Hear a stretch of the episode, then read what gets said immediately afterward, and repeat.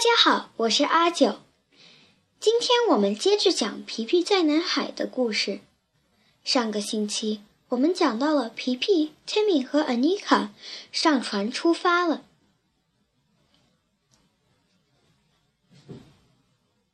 正前方，科科的岛。一个阳光灿烂的早上，皮皮站在瞭望塔上喊叫。他在肚子上围了一块小布兜。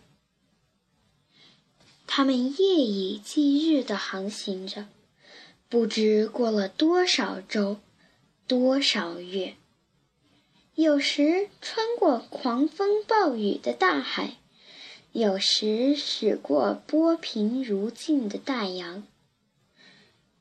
天空有时月明星稀，有时漆黑可怕。也有时艳阳高照。啊，他们在海上航行了那么长时间，以至于 Timmy 和 Anika 几乎忘记了以前他们在小镇上是怎么样生活的。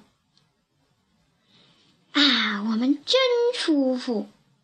每天早上醒来时，Timmy 和 Anika 都这样说。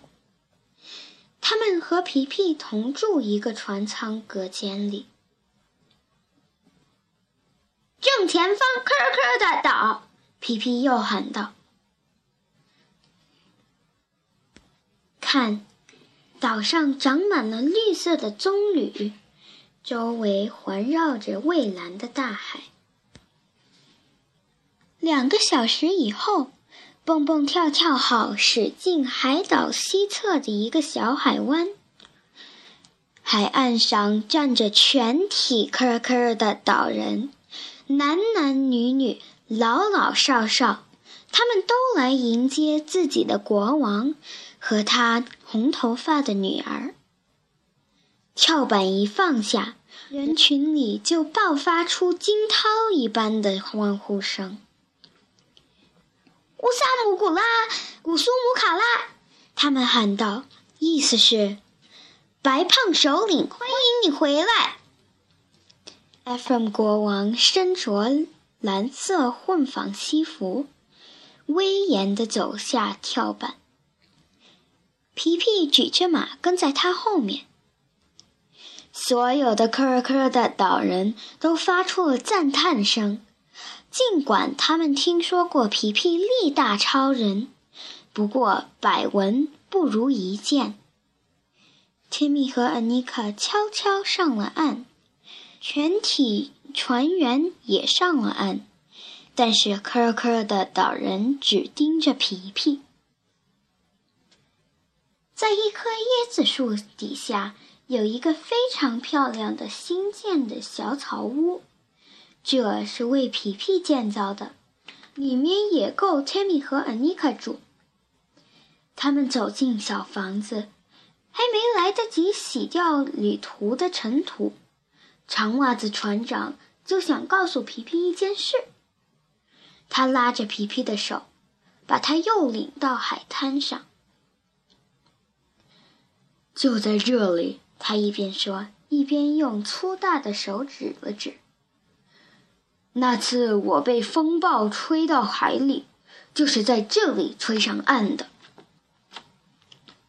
太阳刚刚西沉，将要消失在南海的怀抱里时，手鼓声把所有科科的岛上的人都召集到村子中央的政府庆典广场上来。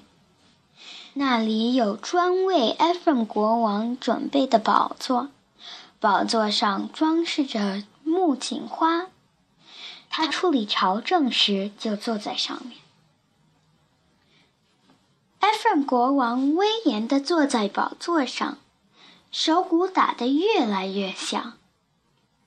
他已经换掉了混纺西服，穿上了国王的衣服，戴上了皇冠。腰上围着用椴树皮做的裙子，脖子上挂着鲨鱼牙的项链，脚腕上戴着厚厚的圆环，艾弗姆国王很长时间没有处理朝政了，所以这时他要全力以赴的处理政务。我觉得这个岛妙极了。皮皮、Timmy 和 Anika 在椰子树下的草房里上床睡觉时，Timmy 说的。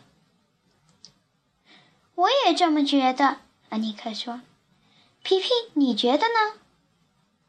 皮皮照他一贯的睡法，把脚放在枕头上，静静的躺着，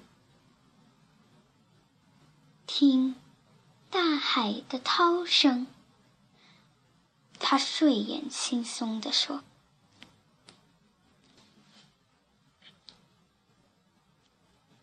好了，小朋友们。”今天就讲到这里，下个星期请继续来阿九的杂货铺，我们不见不散。